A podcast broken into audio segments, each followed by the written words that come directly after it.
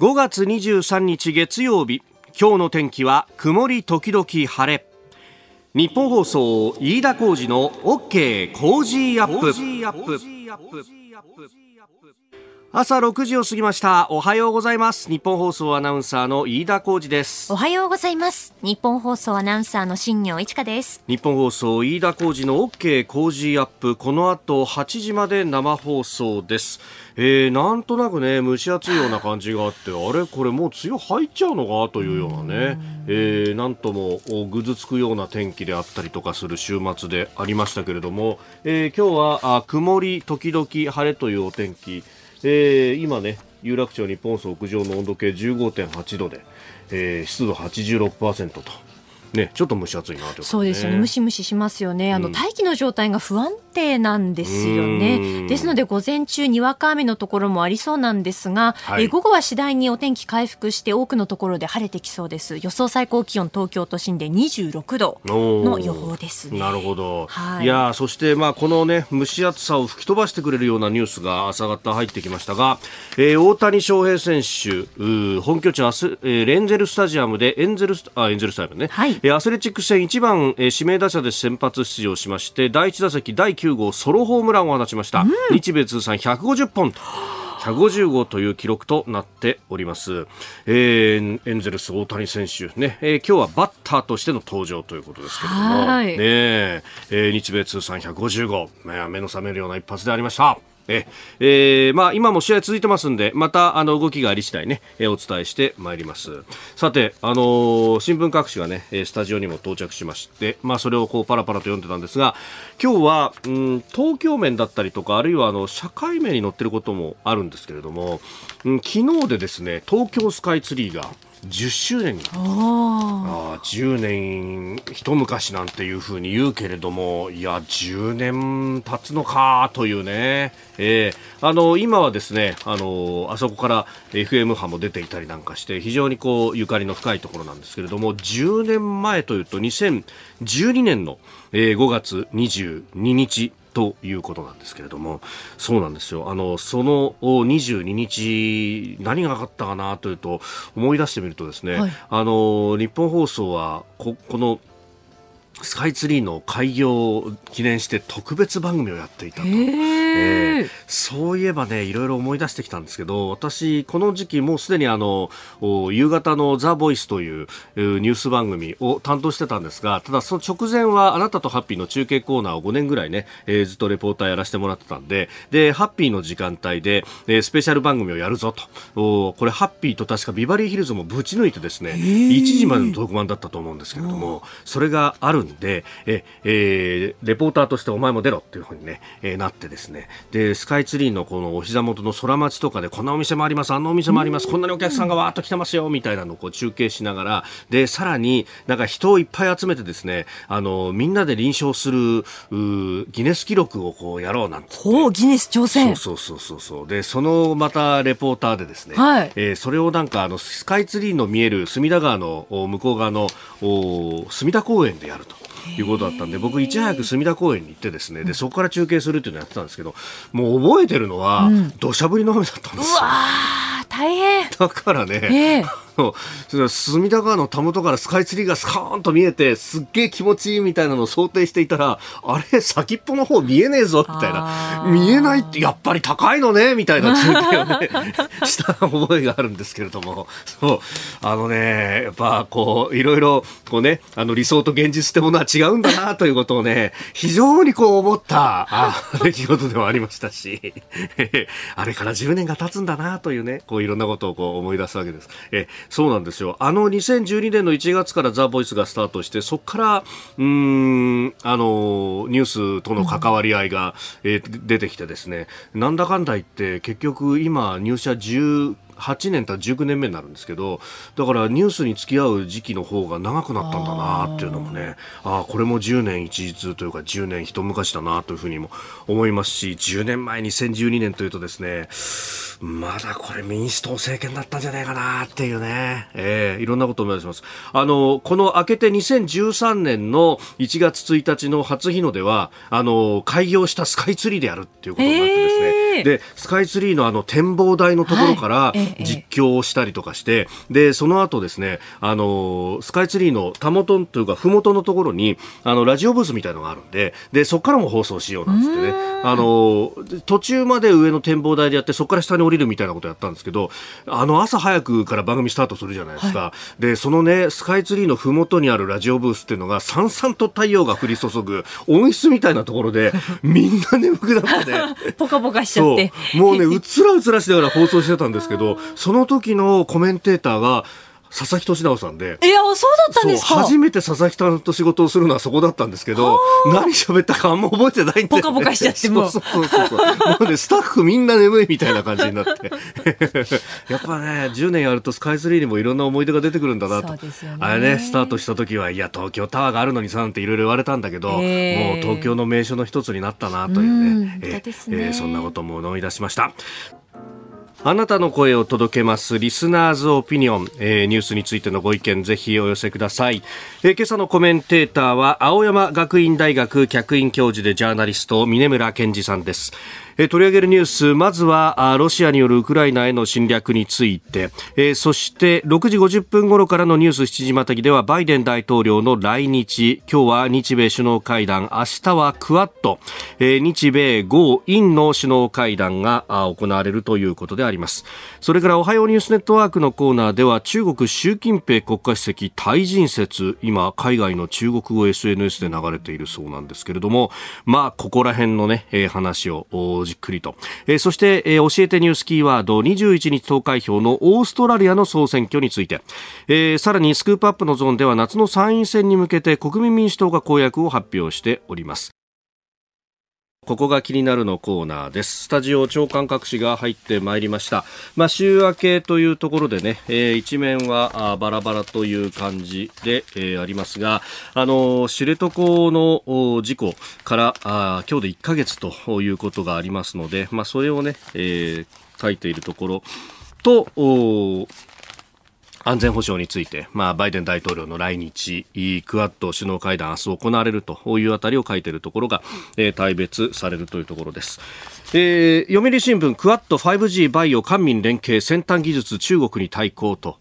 いうことで、まあ、クワッド首脳会談の共同声明の、まあ、中身について、えー、先端技術分野の原案が判明したということで書いています。この 5G だとかバイオ技術をめぐって4カ国の官民対話の枠組みを設立すると。えー、サプライチェーンでね、中国に依存しない形を構築するための共通の原則も策定するということであります。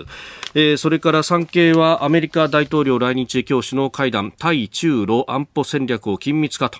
えー、いうことを書いています。まあ、IPEF、インド太平洋経済枠組みの設立も宣言するということで、ただ、これに関しては台湾の参加は認めないんだということもサブの見出しで書いております。えー、それからですね、一方でという形で、うん、朝日と毎日は知床の事故についてを書いています、えー、毎日新聞強まる風船戻らず、えー、知床沈没今日1ヶ月、えー、落安定なお12人不明という記事であります。まあ今もね必死の捜索が続けられていると。まああのこの船についてもまあえーすでに潜水の作業というものがね、え続いているというところで、えー、だいぶその引き上げについても目処が立ってきたんじゃないかということが言われております。えー、それからそれに関連して朝日新聞は一面から書いているのが海難救助海保見直し、えー、観光船沈没受け自衛隊に迅速要請ということでうんこの救助活動の遅れも指摘される中ということでですね、えー、ここに焦点が当てられるというのがね、え、結構出てきております。まあこれあの事故が起こった当初からですねそういうことが言われていて、まあ、確かにその釧路を拠点とする、ね、海保のヘリコプター、えー、日々の紹介活動を行っていたということで一旦帰って、えー、休養しなければそこで、えー、それから、うん、知床での救助活動に向かえないということで、まあ、やむを得ずそういう選択をしたんだけれども遅かったじゃないかみたいな声がですね、えー、当初から上がっていると、まあ、ただこれは本当ねあのいろんな人が指摘してますしそれこそ辛坊治郎さんが番組の中でもよく、えー毎回毎回おっしゃってますけれども水温5度のところに、えー、投げ出された人たちがじゃあその低体温症等々ということを考えると、えー、仮に直行したとしても間に合っていたかどうかというのは非常にこう判断は難しいんだということが指摘されていてだからこそその事前に業者に対しての規制であったりとかあるいは、うん、船についての、えー、救命道具、うん、これはどういだけではなくて、まあ、あの浮き具吹きであるとかあるいはそれでもダメだっただろうと水にあの少し使ったとしてもすぐに引っ張り上げてという形の言い方がなければこれは助からなかっただろうという指摘もありまして、まあ、そういったえー、ところのですね、えー、装備品というものが足りていなかったんではないかという指摘がありました。ただ、この船に関してのね、指摘であったりとか、その船の救命具の不備であったりとか、あるいは、えー経営者たちのさ、えー、査察であるとか、えー、規制であるとかという話になると、まあ、国交省の本省の方の管理どうなっていたんだというような問題になるので、それよりは、えー、何かこの救助のあり方みたいなところに、だんだんと議論がすり替わってはいないかなということは思います。まあ、あの、もちろんね、その海保の助ける能力を充実させるというのはとても大事なことでもあるし、えー、まあ、1時間以内にヘリが行けないというところが、まあ、知床はじめ日本にはいくつかあるというところで、まあ、そういうところをカバーしていくというのはもちろん大事なことであるんですけれども、じゃあ再発を防止するときに、えー、介護のこの能力を充実させることで再発の防止につながるのかといったら、これは本質、本筋ではなかろうということは思います。もちろんね、あの、介護に予算つけるとは、これは大賛成ですよ。介保本当に予算ついてないですから、ちょっと前まで、うちの予算は全体で、えーイージス艦一隻分なんですなんていうふうにね、えー、言うぐらいのもんだったんで、ようやく今予算が少しずつついてきましたけど、それだってビータるもので、世界第 6, 位第6位のあ排他的経済水域をじゃあ守るのに足りるのかって言ったら全く足らないじゃないかっていうのは、まあ確かにそうで、えー、そうなんですが、うーん、何かね、これ、あの、こういうこう、議論のちぐはぐさみたいなものっていうのが、うん、浮き彫りになっている気がしてならない記事でありました。この時間からコメンテーターの方々ご登場です。今朝は青山学院大学客員教授でジャーナリスト、峰村健二さんです。おはようございます。おはようございます。よろしくお願いします。お願いします。さあ、あこの時間まずはウクライナ情勢について、まあ、あの戦争をどう収めるかというような話が、ね、出てきている中で、えー、2月24日のラインというのが意識されるようになってきましたうんそうですね、これ、かなり、まあ、おそらくウクライナ側が相当優勢だからこそ、今回こう、ゼレンスキー氏の方からこういう提案が出たんだろうと。いう意味では今のこの戦況を物語ってると思うんですが、一方で、はい、やはりこのこれまでの交渉、停戦交渉っていうのもほとんど何もワークしてないですよね。ね。で最近アメリカの軍の人間なんかと話していると、はい、まあ最初6月、7月頃までって言ってたのがもう最近クリスマスだね。まではちょっとかかるねってこうだんだんだんだんあの時間軸が伸びてるんですね。なるほど。ってこと両方考えるとやっぱりそんな簡単にうまく、このロシアのプーチンがじゃあそれに、まあ、24日前に戻しましょうかっていうはならない可能性の方が私は高いと思ってます。でむしろ、はい、これあまりにもこれウクライナの方が今度優勢になりすぎると、ひょっとしたら窮鼠猫を噛むでプーチン側が何らかの方こうなん報復強い報復に出るんじゃないか。例えばその生物化学兵器とか、はい、最悪の事態でいうと戦術核のあの使用というのも部分的な使用も出てくるかもしれないということも考えなければいけないと思っています。これね、あのその戦術核の部分であったりとかって、まあ、あのロシアはずいぶん前からこれ使用を研究しそして実際に使用できる形にしてきていると、はい、じゃあこの時にこうどうこの西側諸国として対応するんだと同じような出力のものをやっぱり打ち込むことになるのかと、まあ、この辺は結構シミュレーションのによっても変わってくるぐらいの微妙な話ですよ、ね、難しいと思いますね。うん、これ、しかもその、中国なんかもそうなんですけど、ロシアもその核使用の基準っていうのは少しずつこうエスカレーションが上がっていくごとにどういうふうになる、あのこ、ことを言う、どういうふうに使う、どう脅すって、だ大体決まってるんですね。ああいう、はい、えああいう独裁国家というか共、共産主義の国っていうのは。で、私一番心配してるのは、はい。ロシアのその核使用のドクトリンの使用基準の一つっていうのが、国家が破滅の危機にある時には使えるってあるわけですね。で、結構これ曖昧じゃないですか。そうですね。国家の破滅の定義。はい、じゃあ、破滅の定義はよくわからない。じゃあその破滅するかどうかって誰が決めるっていうと、これプーチンですよね。ひとえに。はい。じゃあ、例えばですけども、この経済制裁がだんだん2、3ヶ月後に効いてきた。どうもお金がまあ足りない。戦費も足りない。国の中が動揺し始めた。さらには、なんかどうもこう、謀反のような動きが内部で出てきていると。はい。で、ウクライナ軍もどどんどんどんどんこれ反撃してきて、ひょっとしたらこれか、あのプーチンがもしこれ、国が滅亡するかもしれないというふうに判断したらもうそれで使用するリスクです。結だ結構そんなハードル高くないんですよね。ロシアにしろ中国にしろ核まあ中国の方がまだ核使用の基準は少し高いですけれども、あの核の先制不使用というのがありますので、はい、ただロシアの場合もこれ公言してるわけですよね。そうですね。やるぞやるぞやるぞって言ってるわけですから、これってやっぱり、あの、今回のこの一番のウクライナ戦争の教訓って、うんああいう独裁者が言ってるセリフ、言葉っていうのを甘く見ちゃいけないってことだと思うんですね。ってことを考えると、これはもうそういう対策も考えた方がいいんではないかという時期に来てると思います。えーまあ、日本としてあるいはあ国際社会としてどうするというあたりも後ほど、うん、日米の、ね、首脳会談等々というところでもまた話が出ると思います。お聞きの配信プログラムはニッポン放送飯田浩司の OK Cozy up の再編集版です。ポッドキャスト YouTube でお聞きのあなた、通勤や移動中に最新ニュースを押さえておきたい方、放送内容を少しでも早く知りたい方、スマホやパソコンからラジコのタイムフリー機能を使うと放送中であれば追っかけ再生も可能ですし放送後でも好きな時間に番組のコンテンツを自分で選んでお聞きいただけます。4月から番組が少しリニューアル。6時台に紹介するニュースをボリュームアップしました。ニュース全開でお送りします。そして7時台の後半にはエンタメスポーツのコーナー。こちらもさらに充実したラインナップでお届けします。日本放送のエリア内でお聞きの皆さんラジコラジコのタイムフリーでチェックしてください。ツイッターでは最新情報を発信中。ぜひフォローして番組にご参加ください。お送りしております。あなたと一緒にニュースを考える飯田浩二の OK 工事アップ。えー、7時をまたいでコメンテーターとニュースを掘り下げるニュース7時またぎです。えー、今朝は青山学院大学客員教授でジャーナリストの峰村健二さんです。引き続きよろしくお願いします。よろしくお願いします。えー、まず為替の情報をお伝えしておきます現在円相場1ドル127円90銭付近での取引となっております、えー、ではこの時間取り上げるニュースはこちらです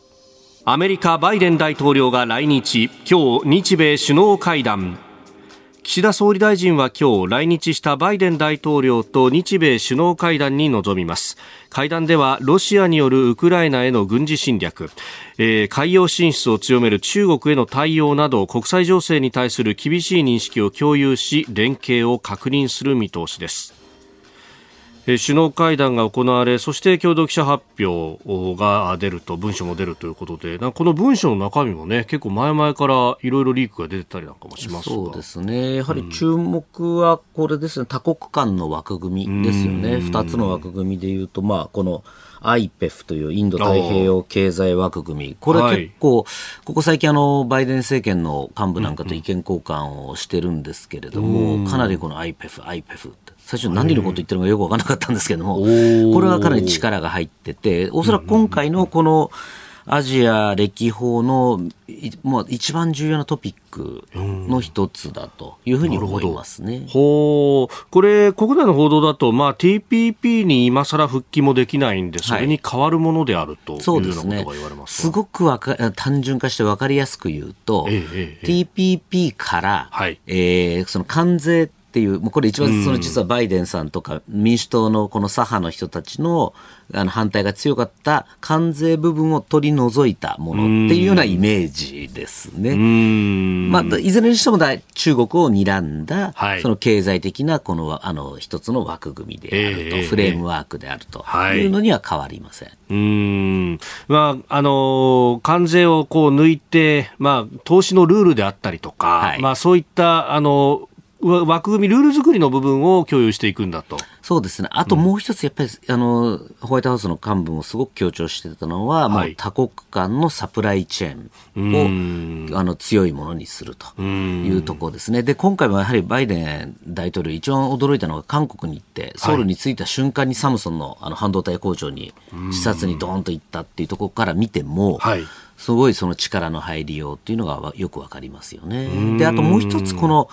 裏テーマとしては韓国なんです。韓国。はい。やはりこの韓国、このムン・ジェイン政権で極めて失われた、はい、もう壊滅的に破壊されたこの日韓関係含めた、さらにまあ米韓もかなり微妙になってた中で、はい、この比較的日韓の関係を重視しようとしている、日韓もしくは米米韓のあの関係を重視しようとしているユン大統領ができた、はい、あの誕生したことで、まあ、ご祝儀ですね、最初に、まあ、韓国が特にこだわってるので、はい、日本より先行ってあげたよっていう、まあ、お土産を持っていくということで、さらに分かってるよねと。これまでみたいな、この5年間、失われた5年間を埋めるためには、これまでみたいな経済は中国行って儲けます。だけど安保はアメリカさんお願いしますねっていうのは通用しないぞというのを、こう、ガツッとかましてくるっていうのが、えー、今回のミッションだったんだろう。韓国、あの、放火に関してはミッションだったんだろうなと思いますね。で、今回やはりそういう意味ではこの IPEF に韓国も入れたと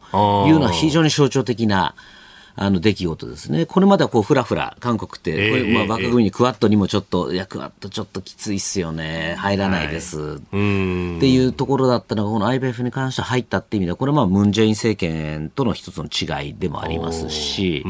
これによってまあ米韓っていうのが、はい、あの一つなんでアップグレードする。さらにはももっと言うと、これまで米韓関係で二国間関係だったのが、はい、アメリカ中心のこの多国間の協議に韓国を引きずり込んだと。いうのは、私はこれ成果としては大きいと思っています。うんやっぱ中国からこう切り離したというところ、はい、まだ切り離してないですよね。まだそこまだそこじゃない。まあ、あの少しこっち戻したぐらいですね。やっぱり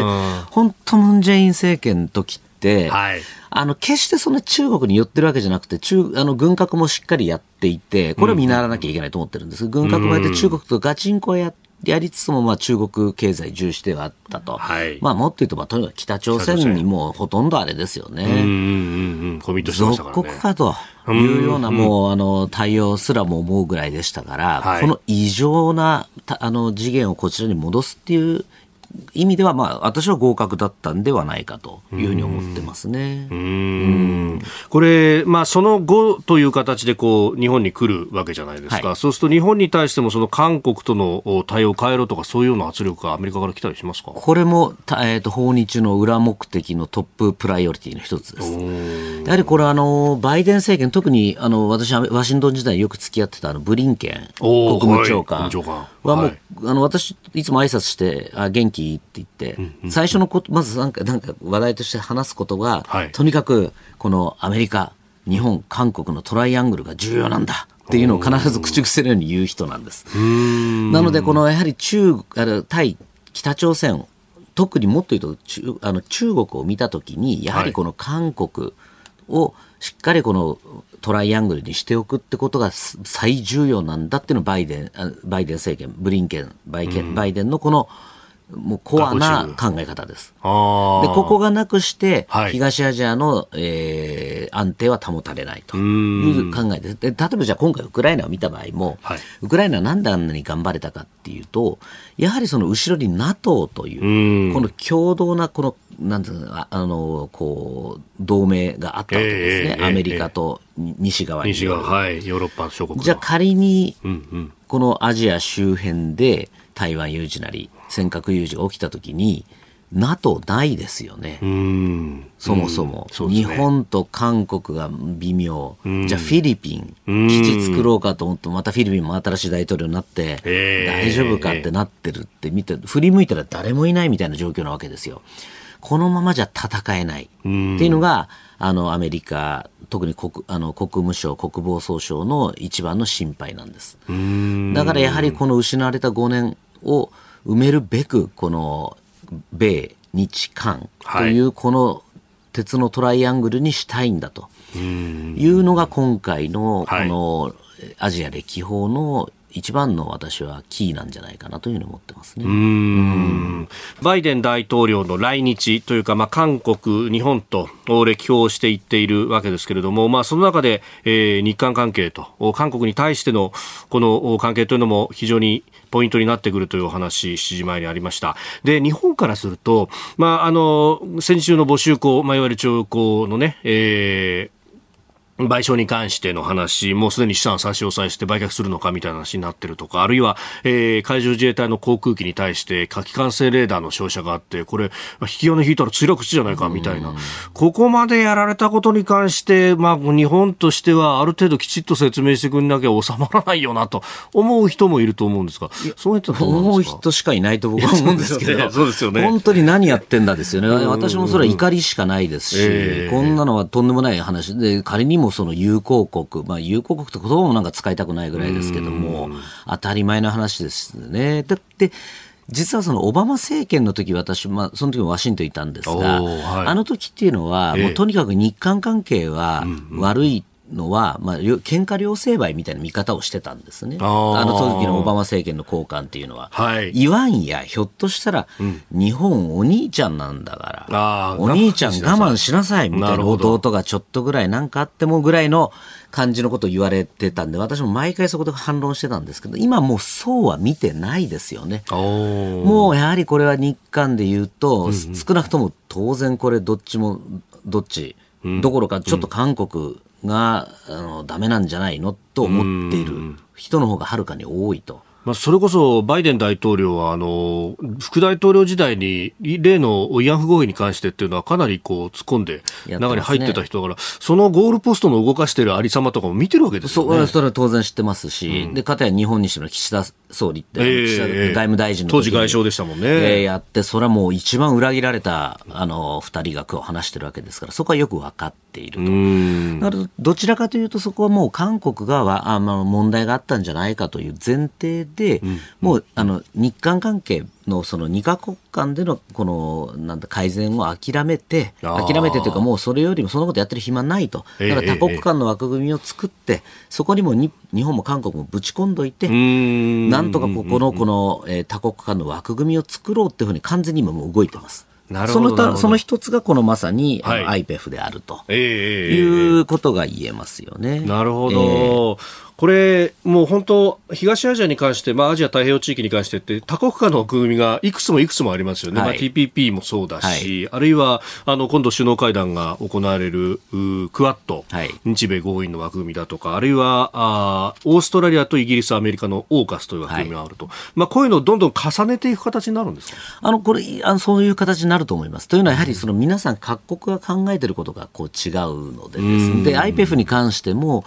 まだこれ最終的に決まってないんですよね。えー、あの、えー、あの加入する国国がどうなるか。やっぱり東南アジアなんかは、はい、特にこれ、もしこれ入っちゃったことで中国にいじめられるんじゃないか、また先になるんじゃないかっていうのをすごく危惧しているので、なかなかこれ、このあまりにもアジアっていろいろな国、考え方があるので、一致するのは難しい。じゃあどうすればいいかっていうところ、いろんなこの枠組みを積み重ねていくことっていうのは、はい、これ、あの、仕方がない反面、実はこのいろんな多層的なこの多国間の枠組みっていうのは、はい、中国に対してみるとかなり効果的なプレッシャーになるんです。というのはやはりあの中国って、まあ、あのお友達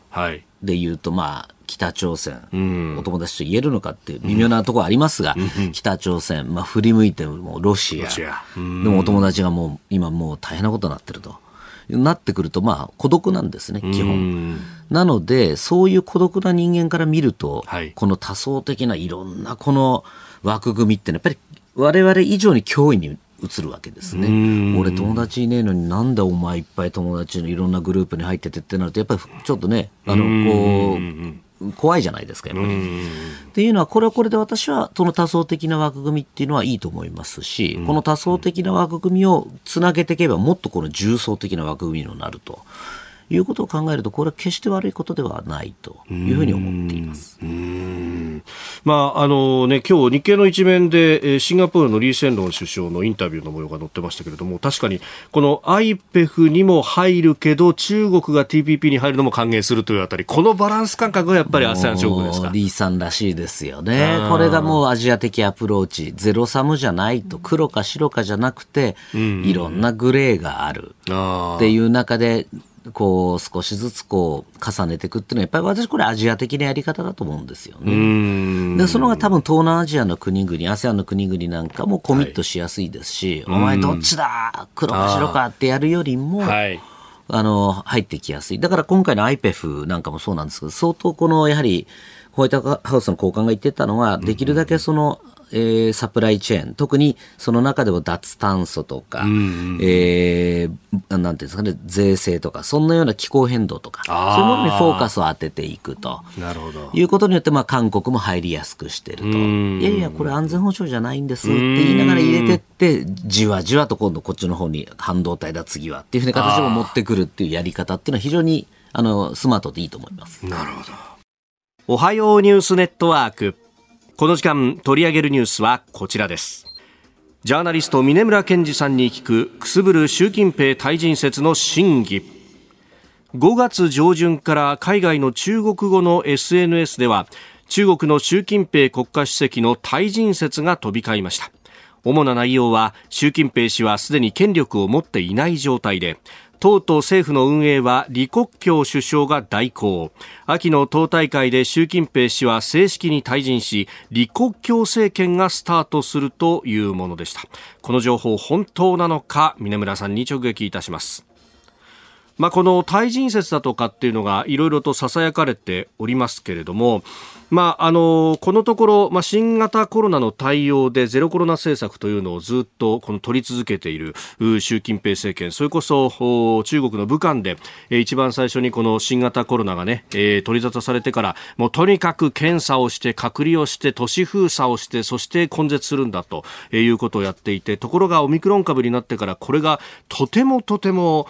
立ち行かないんじゃないかというような話になってきた。上海のロックダウンは最初5日で済むと言われてていたものがあれよあれよと2ヶ月以上にわたってきてそしてあの通常の医療も受けられないと亡くなっている人がたくさん出ているみたいなことが動画でも出てきてしまって、えー、一部暴動のような動画もね上がったりなんかしたというようなあたりからあれ？これ大丈夫なのか？秋の党大会はっていうようなね、えー、空気になってきましたが、そんな中でこの対人説まで飛び出しました。これ、峰村さん、どうなんですか？この私のところにも特にアメリカとかにいるですね、中国人からバンバン来て、これ本当か？聞いたことあるか？って私にこうチェックを求めてくるのがすごく来ました。えー、で、えっと、私もちょっと気になって、やっぱこういうのは全部潰さなきゃいけないので。ああ、なるほど。可能性をちゃんと確認しなきゃいけないということですね。で、えー、複数のいろんな関係者に聞きましたが、結論で言うと、まあ、フェイクです。ああ、これはフェイクですか。はい、で、あの、まあ、外形的な事実からしてもですね、はい、この、えー、なんと、江沢民が、えー、軍権を握って、胡錦涛が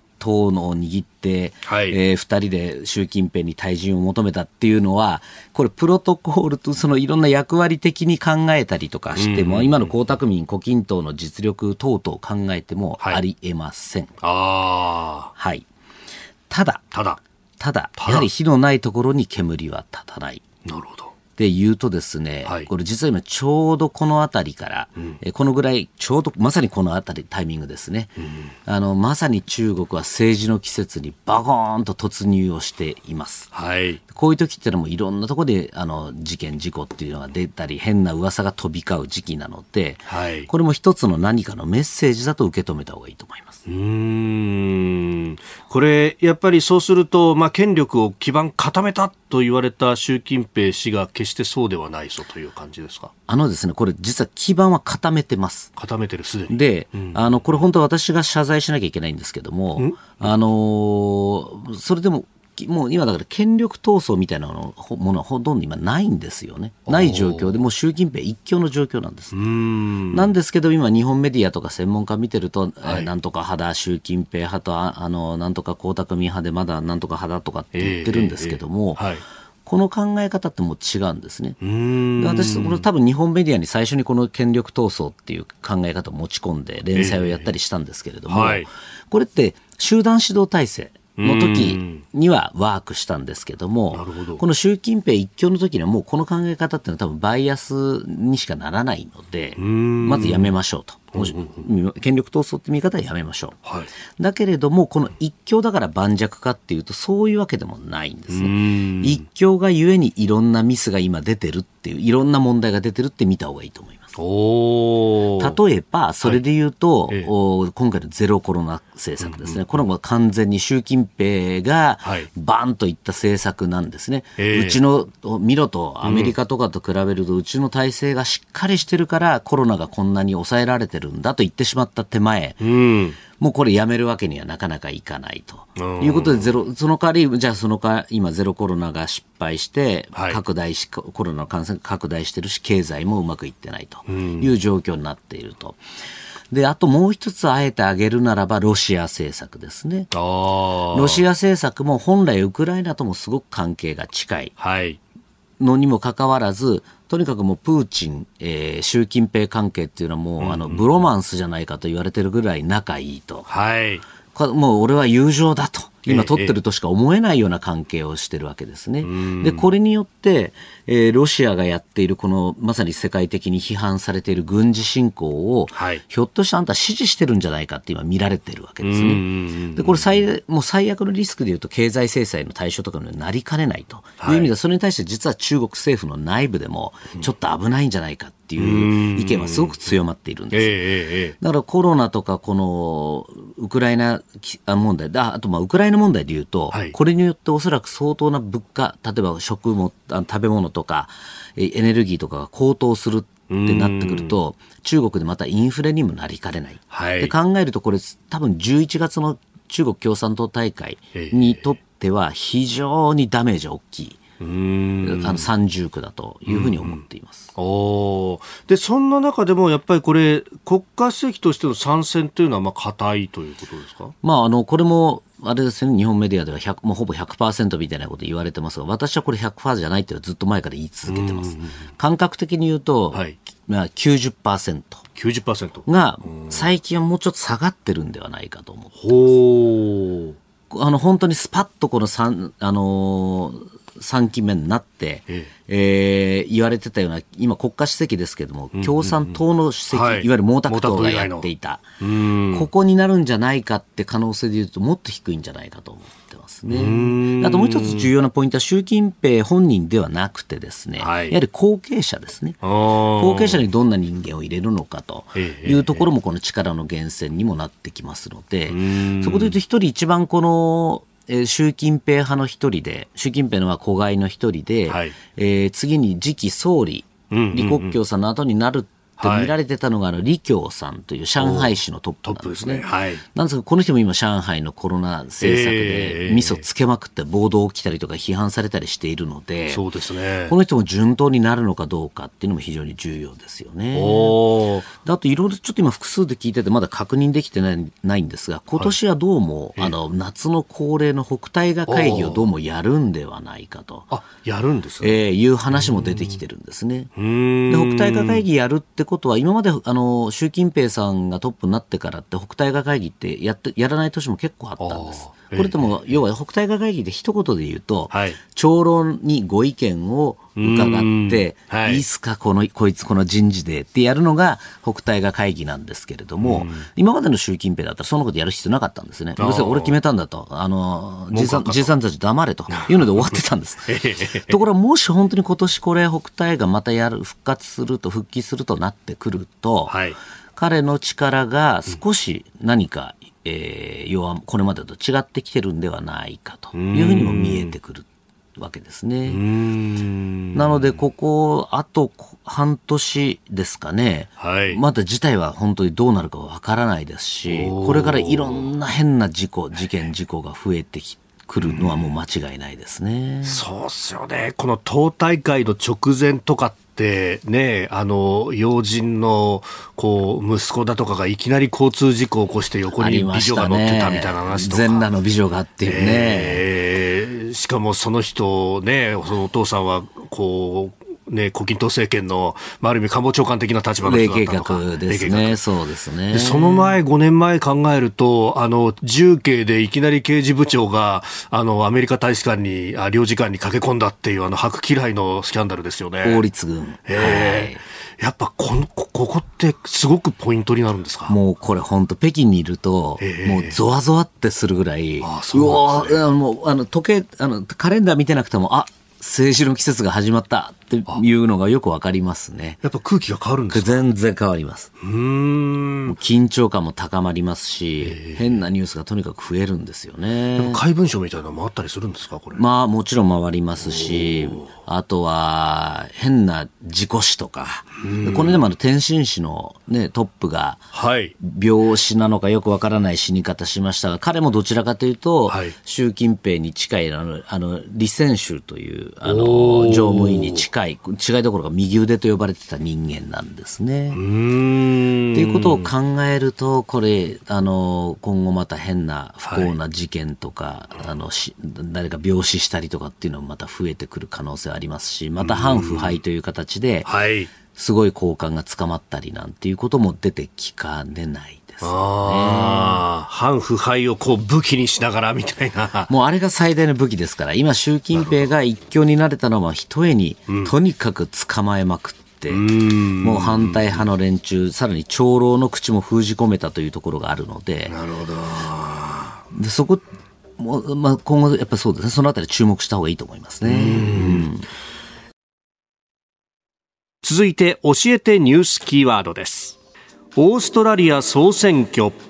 21日に投開票が行われたオーストラリアの総選挙は最大野党の労働党が議会下院で勝利し9年ぶりとなる政権交代が確実となりました。労働党のアルバニージー党首が次の首相になる見通しで明日24日に東京で行われますクアッド首脳会合にも、えー、新首相が参加するとみられます。えー、現職の首相だったモリソンさんも敗北を認めているということで、うん、これ、労働党って大丈夫なんですか？ねあのあれですね、モリソン首相が本当にいい、あの、はい、この対中を含めた、えー、日豪関係も含めた、この政策をしてくれたので、そこね、あの個人的には残念ではあるんですけれども、はい、あのおっしゃる通り、この労働党っていうと、まさに、えー、あの、ケビン・ラット首相、はいは、ドがつく、ドが3つぐらいつくパンダ派が、だったんですあの、実は私、2013年にハーバードにいた時の同僚だったんですね。彼、首相終わった後に私の隣の席にいたんですけども、まあ、話が合わない。話が合わない。話してても、まあ、あの、すごい温厚で素晴らしい方なんですけども、どっから見れば中国がそんなにパンダに見えるのか、全くわからないぐらいこう議論が噛み合わない方だったんですね。はい。ところが彼も面白いだんだん私と議論していくうちに、ええ、だんだん彼も少し、まあ、わたあの少しずつこう あの中国の脅威というのが分かり始めたのもあり、うんうんうん、さらにはちょうどその2013、14年ぐらいですかね、はい、習近平国家主席が、まあ、俺たちが国際秩序を塗り替えるんだみたいなことを言ったってことに対して、やはりだんだんあのケビン氏もあのあのすごく中国に警戒が高まっていったんですね。でそこで考えると、はい、この当時のそのケビンのあの下にいたのがこのアルバーニーアルバニージジさんだったんですね、副首相。はい、なので、まあ、そこで言うと、まあ、大体あのケビンと同じような対中政策、はい、彼もおそらくもともとはその、えー、いわゆるパンダ、親中派だった。可能性はありますが、これきっともう今はもうだいぶ変わっているんではないかっていうのは類推はできます。で、まあ、地元メディアのインタビューなんか見ても、はい、クワッド大事だし、あの、アメリカとか日本との同盟が重要だってことを、あの、再三彼もインタビューに答えてましたし、そのあたりはもうだいぶ変わってきてるんではないかと思いますね。もう、実はこれもうオーストラリア全体の動きなんですよね。特にあの、オーストラリアの国会議員に対してあの中国のスパイが潜り込んでたっていう、はい、もういわゆるその国家ぐるみの、ええあの、インフルエンスオペレーション、えあの、影響力工作っていうのをやっていたっていうのが、これもある意味もう、あの、いわゆるその、なんですかね、あの目覚ましになった、目覚まし時計、ウェイクアップコールになったんですね。なので、まあ、どちらの党にしても、これ、あの弱腰、中国に弱腰はできない、仮にした場合には、これはもう支持率が稼げないと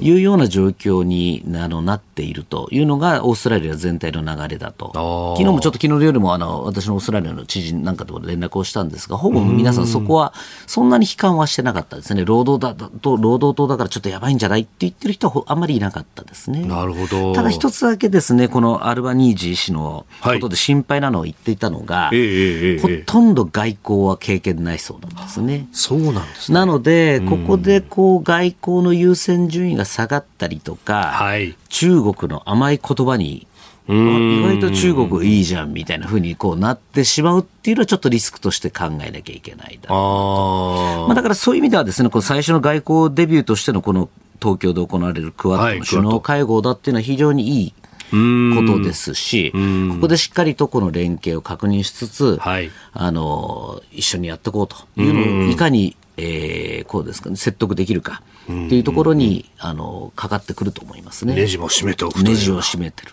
あこれね、あの選挙戦でそのソロモン諸島があ中国とおそれこそね、えー、港も使わせるみたいな包括的な条約を結んだ、これがモリソン政権の失敗だったじゃないかと、えー、批判してましたよね。ってことは中国に対しても強く当たるんでしょうねというふうにもことになりますよね。まああれはおそらく清掃の具的にこう言ってるところあると思いますけど、えー、まあでもそのぐらいあの逆に言うと、うん、反中中国脅威っていうのが表になるっていうことの調査ですし、あれだけ言っといてですね、私も選挙戦結構見てましたけど、かなり中国にはモリソンさんと同じぐらい強いこと言ってるので、これまあ逆に守らなかったら、あんたどうなるか知ってるねって話ですよね。まあね、その今までの経緯みたいなものも、それこそ日本でもベストセラーになったあのサイレントイベージョンっていうね、はい、静かなる侵略っていう本の中で、素晴らしい本ですね。あれ、赤裸々に明らかになってますもんね。はい、本当そうですね。いかに労働党の議員たちをこう絡め取っていったかみたいな。えー、だから逆にこれって難しいのは労働党の首相だからこそ、うん、あの甘い顔はできないっていうところはありますし、そういう今、国全体がそういう状況になってるっていうのは、あの日本にとって、アメリカにとってみるといいことだと思いますね。うんうんえー、今日のキーワード、オーストラリア総選挙、そして、まあ、東アジア情勢にといってどうかというところを取り上げました。続いて、ここだけニューススクープアップです。この時間、最後のニュースをスクープアップ。夏の参議院選挙国民民主党が公約を発表。国民民主党は20日夏の参議院選挙の公約を発表しました。積極財政によって給料が上がる経済を実現するとしているほか安全保障では戦争をさせないための抑止力と自衛のための打撃力を打ち出しております。えー、金曜日に玉木代表がね記者会見をしましたスローガンは給料を上げる国を守るとなっております、まあ、安全保障についてもね、えー、踏み込んだところ書いてありましたちょうどこの発表した日に私の朝ですね、その日の。はい。あの、この国民民主党の玉木代表とか、あと前原あの安全保障調査会長ですか。はい。が、あの、主催した、えー、勉強会で講演をさせていただきまして、まあ、まさにその台湾有事とウクライナ侵攻どうなるのかっていうところの話をさせていただいて、まあ、この中でもやっぱりメイントピックとしては、じゃあ日本は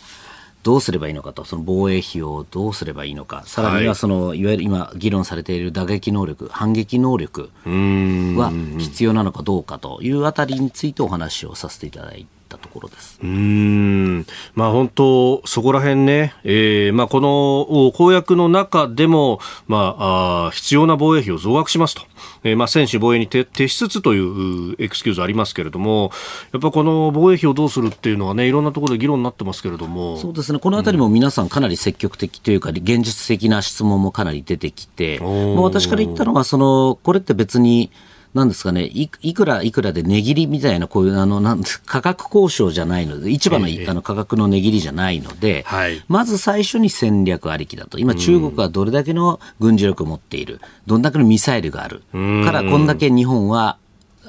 危ないと、はい、だからこういう防衛措置を取らなきゃいけない、こういうもの部品が必要なんだと、これだけの人員が必要なんだって計算した上で、これだけ必要なんだと、はい、たまたまそれが2%なのか、えー、2.5%なのか。と、そういう話なんですよと。いう話はあの強調をしました。うん、なんか本当、見てるとね、議論が逆になっていて、まずこの金額で収めてねっていうのがなんかあって、でそこにこうか無理やり体をこうあの、合わせていくみたいのが、こう、今までの防衛費の防衛全体の構築の仕方みたいなところがありましたもんね。そうですね。おそらくの1%未満っていう、はい、以下っていう、あの、まあ、キャップのはめ方の発想が、から来てるところあると思うんですが、もう国際情勢はもう完全に当時と変わってるわけですね。えーもちろんね、あの、平和は我々求めてますけども、これだけあまりにもね、うん、中国だけではなくて、北朝鮮、さらにロシアと、この三正面にいるこの国の状況、いずれも核兵器を持っているっていう。うん。この中で言うと、もうそんな1パーだとか何パーだとかっていう話じゃないですよね。うん。そもそも今、中国のあの日本を射程に入れてるミサイルっていうと、まあ、はい、戦後半から2000ぐらいあると。うん日本を何回、日本のある重要拠点を何回も叩けるぐらいのミサイルを持ってる中で、もうミサイル防衛って、もう誰が誰がどう考えても不可能なんですね。となってくると、じゃあどうなってくるのかってなったら、これ反撃能力しかもうないんですよ、やり方として。撃たせないという。まあ、撃たせた時もそうですし、撃たれたら、やり返やり返せる能力ですね。もう、もう撃たせないと無理です。これ、撃たれた時にどうするのか。っていうとこですね。で打たす打たれた時に打たせて相手にもダメージを与えると、はい、相手に好きなようにさせないよっていうことにする抑止しかもうないんですね、こうなってくると。だから反撃能力がいいか悪いかとか、そういう話じゃなくて、やりたいかやりたくないかじゃないんですね。じゃあ他にやり方があればいいんですけど、私が今いろんなあのアメリカ軍なの連中なんかと話してても、それ以外のやり方ってないわけですよ。となってくれば、もうそれをやるしかないわけですし、それにとって予算はいくらなのかと。いうとこですよね。いや本当、具体的に練られてんだなっていうのも、先週あたりね、えー日経が出してましたけど衛星写真をこう分析をすると浜松基地に置いてある E767 えー、という機体にそっくりなものがデコイとして置いてあったりとか、あとはこれメールでもいただきましたが、ラジオネームみやちゃんさん、神奈川綾瀬の方、50歳ドライバーの方ですが、えー、横須賀海軍基地を模して、えー、ミサイル演習をしている様子というのも報じられました。とても不安になりますと。まあ、神奈川県の方ですから、もう一言ではないと。えー、北朝鮮もミサイルを上げると思うので、日米韓の対応に期待していますというふうにもいただきました。まあ、この辺もね、具体的に狙われてるっていうのが。そうですね。あの、さっき今の、えー、神奈川の方がおっしゃってた、この横須賀基地の報道っていうのは、はい、あの私、2019年に、あの、私が報じた、あの、えー、記事なんですけれども、これも今回のこの E767 も同じ流れなんですね。これ、あの中国軍の内部文書をいくつか見ると、はい、えー、だんだんだんだんこう軍事的な緊張が高まってくると、意図的にその衛敵国の衛星写真に写るような、この模型とか空、あの、なんだ、艦艇とか、はい、えー、飛行場とかを移して、この、なんていうの、こう、脅しをかけると。いうようなのが書かれてる文言があるので、その、まず、そういう、その脅し、というか、まあ、その本気度を示すっていうのが一つ。はい、あともう一つ、実際これ、いろんな、えー、各国の軍の人間なんかと意見交換してると、やっぱり本気でぶっ壊してるんですよね。ってことを考えると、やはりその精度を上げるためにの訓練もう真剣にやっているというふうに見ていいと思ってます。いずれにしてもこういう写真が出るってことはですね、これ偶然、はいあの、撮れてるわけではなくて、これはもう本気で中国が台湾有事に向けての、あのエスカレーション、緊張の階段をどんどん今、登ってるところなんだと見た方見るべきなんです、これは。で、じゃあ、そのやられた時にどうするんだとか、じゃあこう、航空機を守るためには延滞号に入れといた方がいいんじゃないかとか、まあ、そういうところもこれから先の課題になりますもんね。そうですね。例えばその台湾なんかは、えー、ミサイルにもこう防護できるようなシェルターに入れたりとか、はい、台湾の東側のあのこう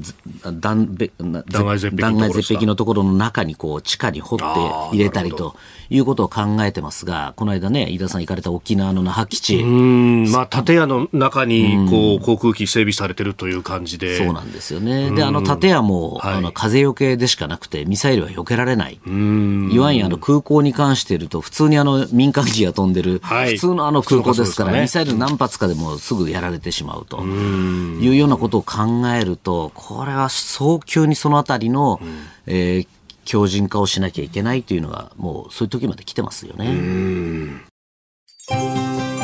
あなたと一緒に作る朝のニュース番組、飯田浩二の OK コージーアップ。日本放送の放送エリア外でお聞きのあなた、そして海外でお聞きのあなた、今朝もポッドキャスト YouTube でご愛聴いただきましてありがとうございました。